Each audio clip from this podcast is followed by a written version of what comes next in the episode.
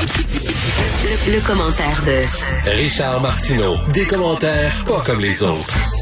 Salut Richard. Hey Mario, es-tu en train de me dire que la NRA, c'était un organisme à but lucratif? Que comme une entreprise privée qui voulait Ben, faire de l'argent? C'est un excellent point que tu soulèves. Je- Oui, j'ai- écoute, lu la nouvelle telle quelle, mais je sais pas. C'est vrai, normalement, une association comme ça, c'est de, de- de- défense des droits, c'est sans but lucratif, ouais. Est-ce que Écoute, je viens, je viens de prendre une marche, dans- je veux rien te dire ça rapidement, je viens de prendre une marche avec ma fille dans un parc, elle avait son masque, j'avais mon masque, elle a 25 ans. Et elle disait, papa, euh, c'est vendredi, je devrais être contente, je devrais dire, wow, c'est le fun, je vois mes amis ce soir, on va avoir du fun, on va faire un party, on va aller souper, tout ça.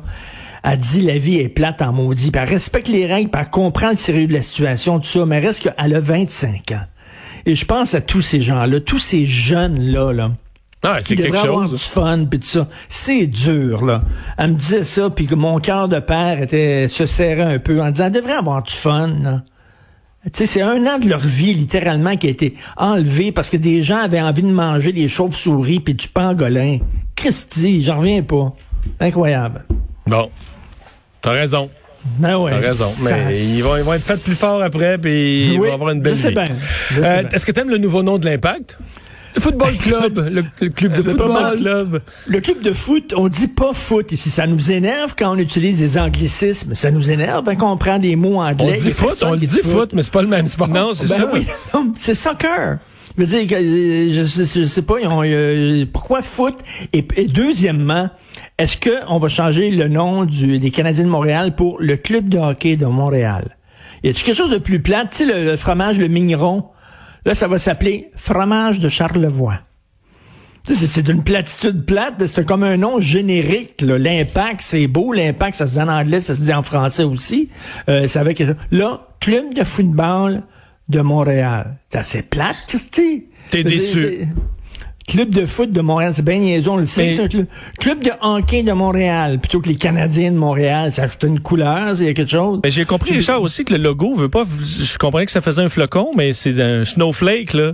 Tu l'utilises, euh, on l'utilise souvent, là, mais comme une insulte, là. T'es un snowflake. Ils vont se faire Oui, dire ça sur le puis- terrain, se traiter de Puis un côté snowflake. aussi comme inclusif aussi, c'est tout des, des, des, des- ça pointe tout dans, vers le centre, dans la même direction, on est inclus, il y a quelque chose là-dedans, là. Ouais. Mais tu sais, c'est- c'est-tu vraiment important, c'est-tu vraiment essentiel? Il y a toujours des gens qui arrivent, là, des consultants, là, avec des lunettes funky, c'est tout le temps ça pour moi, des consultants, tout le temps des lunettes weird, là. Puis là, ils disent, là, vous avez besoin d'un nouveau lunettes, c'est des lunettes pour- à la mode, là.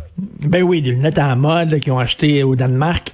Et là, ils disent, là, vous avez besoin à tout prix de changer, changer le look, changer le nom, puis le logo, puis tout ça. Là, tu sais, tu dis, mais qu'est-ce que ça donne? Ils vont-ils être meilleurs? Mais c'est drôle, hein? Qu'est-ce que ça donne? C'est drôle que tu parles de lunettes pour, puis de Danemark. Moi, c'est au Danemark que j'ai réalisé que ça me prenait des lunettes. Hein? Oui, c'est Pourquoi? vrai, Mais non, pourquoi? mais j'étais allé à Copenhague avec ma fille quand elle étudiait l'année, qu'elle étudiait en Europe, puis à un moment donné, euh, on est dans un petit magasin là, de cochonneries, de, de gadgets, tu sais. Puis je veux lire les instructions, je me dis, c'est quoi cet objet-là? Je veux lire les instructions, mais je suis pas capable, j'ai pas le bras assez long, tu sais, puis je vois plus clair. Puis elle, elle est vis-à-vis un comptoir où il y a des lunettes de lecture, là, tu sais, des lunettes déjà ajustées, là. de- Oui. fait qu'elle m'en pogne une paire, des lunettes qui se dépliaient en 8, là, qui font un petit bâton déplié en 8. Elle pogne une paire, elle me donne ça, elle dit essaye donc ça. Je me mets ça d'en face. La Je révélation. vois- je vois parfaitement. Je vois tout. Mais là, depuis ce temps-là, euh, j'ai besoin de je porte des lunettes. Mais acheté une paire, euh, mais là, je les ai pas achetées là-bas, c'est ça. Mais là, c'est ça, c'est ça. là, avec un Mais non, ou- mais non parce que je les, ai je les achetés à la pharmacie à mon retour. Je me suis pas acheté des lunettes au Danemark, j'aurais dû. Ben oui, des lunettes en bois. tu sais, des lunettes avec un, un aimant entre les deux yeux, là, t'es mets, là, t'es mets comme toux, ça, ça colle, là. Ça fait des lunettes. En tout cas, bref. Bon, tu te demandes qu'est-ce que ça prend pour que les gens prennent au sérieux la COVID? Non, mais écoute, on a tout. euh, je sais pas si tu as lu le, le- le reportage. Vous avez lu le reportage dans la presse aujourd'hui sur les soins intensifs. C'était fait par trois ou quatre journalistes. C'était très, très, très Écoute, euh, ils sont vraiment, là, ils sont vraiment en train de péter aux frettes le personnel là-bas. Une fatigue non seulement physique, mais psychologique, euh, parce qu'ils sont écœurés de voir des gens mourir. Euh, écoute, là, quand quelqu'un est en train de mourir, ils appellent leur fils, par exemple, votre père est en train de mourir. Avez-vous quelque chose à lui dire? Oui, j'aimerais que lui dise que je l'aime beaucoup. Puis, là, ils vont lui chuchoter ça à l'oreille. Ils disent les médecins sont pas faits pour pour vivre ça. Les gens qui crèvent tout seuls, c'est extrêmement Et moi, j'aimais beaucoup le docteur Simon qui disait pour faire comprendre aux gens là Christy, l'importance de la situation, il dit, quand tu as une crise cardiaque, c'est deux à trois jours aux soins intensifs. Quand tu as une pneumonie, c'est six jours aux soins intensifs. La COVID, c'est 14 jours. C'est 14 jours aux soins intensifs. Pendant ce temps-là, tu occupes un lit pendant deux semaines que quelqu'un d'autre peut pas occuper.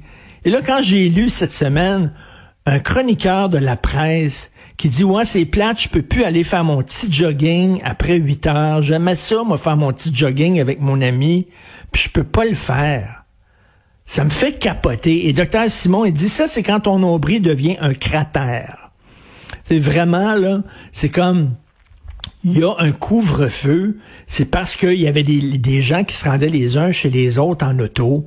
Euh, on a fait un couvre-feu. C'est certain que tu peux aller en auto le soir, seulement te promener, faire du millage, puis écouter de la musique, puis écouter des, des balados, des podcasts, puis tu reviens chez toi, tu constitues pas un danger. C'est vrai que tu peux faire ton petit jogging, tu constitues pas une menace. C'est vrai que tu peux aller faire de la luge le soir aussi, tu constitues pas. Mais tu sais, à un moment donné, un couvre-feu, tu peux pas aligner tout le, multiplier toutes les exceptions. Tu le fais ou tu le fais pas le Christi de couvre-feu, tu sais. Fait qu'ils l'ont fait pour, je pense, des bonnes raisons. Si tu veux courir, va courir à 7 heures, mais arrêtez de vous regarder le nombril. La situation, là, ça tient à un fil. Vraiment, le hmm. système. Et je disais ça, c'est percutant, maudit. Là. Parlant de percutant, euh, tu reviens sur ce documentaire concernant les cultes religieux et les enfants. Oui, alors c'est Marc-Claude Barrette et Patricia Beaulieu à la réalisation. Euh, ce week-end, ça va être une tempête de neige. Vous restez en dedans. Vous devez à tout prix regarder ça. C'est sur Helico. D'ailleurs, je lève mon chapeau à Helico qui euh, euh, produit et distribue maintenant des, documentaires. C'est bien le fun de regarder des documentaires sur Netflix, mais ça se passe à Milwaukee, au Tennessee. Ça, c'est des documentaires qui se passent chez nous. Qui, se, passent à, Bois, à Boisbriand puis en Gaspésie puis qui se passent chez nous. Exactement, exactement. Donc, c'est les enfants. Écoute, c'est émouvant choquant et inspirant. Je vais vous dire pourquoi. Émouvant parce que ce sont des enfants qui ont eu une enfance de marde, littéralement, qui ont été battus à répétition, agressés sexuellement. Euh, c'est vraiment des, une enfance volée, aucune éducation. C'est ce qui mais c'est ça. Aucune éducation, quand tu les, quand tu les écoutes, t'as l'impression que c'est quasiment ça qui est le pire à la fin. Hein? Oui. Euh, mais bon, c'est dur de mettre dans l'ordre, être maltraité physiquement, être abusé sexuellement. Mais l'absence d'éducation, là, c'est un, vide, c'est un vide dans une vie terrible. Un, jeune juif assidique qui part de Boisbriand, qui réussit à se sortir de, de qui avait quoi, dans vingtaine, je pense, qui réussit à sortir de là, euh, qui traverse le pont Jean-Cartier, puis qui dit, hey, c'est quoi l'eau en dessous du pont? C'est quoi cette rivière-là? C'est le fleuve Saint-Laurent. On y avait jamais appris. Il avait jamais, il avait jamais entendu le nom. Il avait jamais, entendu, le nom. Ça, c'est le côté euh, émouvant. Euh, puis vraiment, je, je, trouvais ça des fois très difficile à entendre. Le côté choquant c'est qu'on a abandonné littéralement ces enfants-là sous prétexte que c'est une secte religieuse. Ah, là, il n'y a rien à faire, c'est la religion. Marie-Claude, à un moment donné, elle a son téléphone, puis elle vient de recevoir un courriel. Elle avait demandé au ministre de la Santé et des Affaires sociales de l'interviewer, et elle voulait aussi parler au ministre de l'Éducation, M. Roberge. Comment ça se fait qu'on a abandonné ces enfants-là?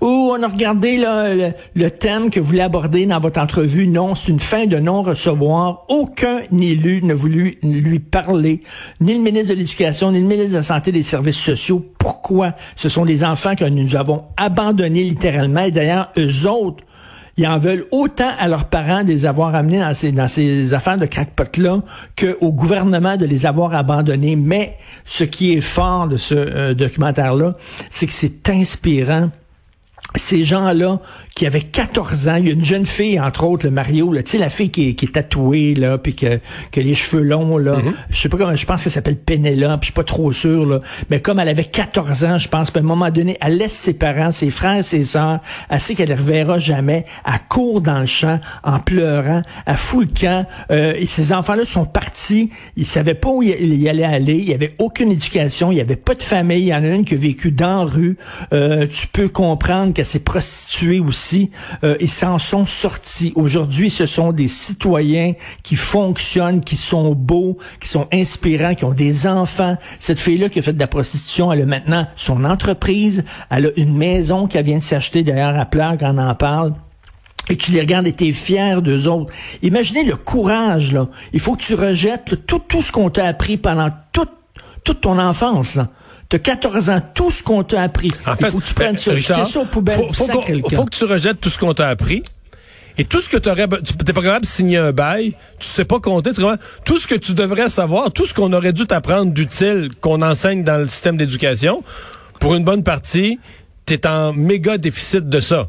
Ben, c'est épouvantable. Et t'as le fils de Moïse Thériault qui dit, Moïse Thériault, on le connaît, qui est complètement fou. T'apprends à un moment donné que, que, que coupé le scrotum d'un gars de sa secte, il l'a castré puis il a mis ça dans un bol avec de l'alcool où il y avait déjà un doigt du bonhomme puis un orteil du bonhomme. Un fou furieux. Lui dit, le sang de mon père coule dans mes veines. Puis il monte ses bras. Le sang de mon père coule dans mes veines.